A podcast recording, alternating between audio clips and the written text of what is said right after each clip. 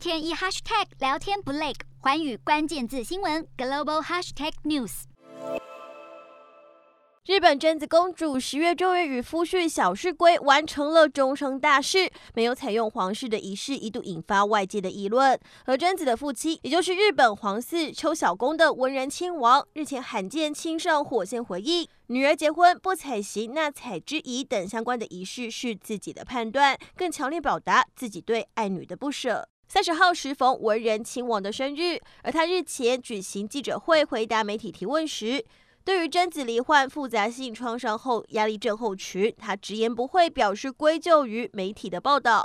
文人亲王强调，诽谤、重伤，无论是杂志或是网络都不能允许。而贞子的结婚记者会原本要采用现场问答的方式。也因为她的创伤后压力症候群恐怕会现场发作而改变了形式。文人亲王表示，真子公主作为皇族的成员，总是优先公务，而如今自己希望女儿能够健康的生活，认为婚后赴美定居对女儿和女婿来说都是最好的安排。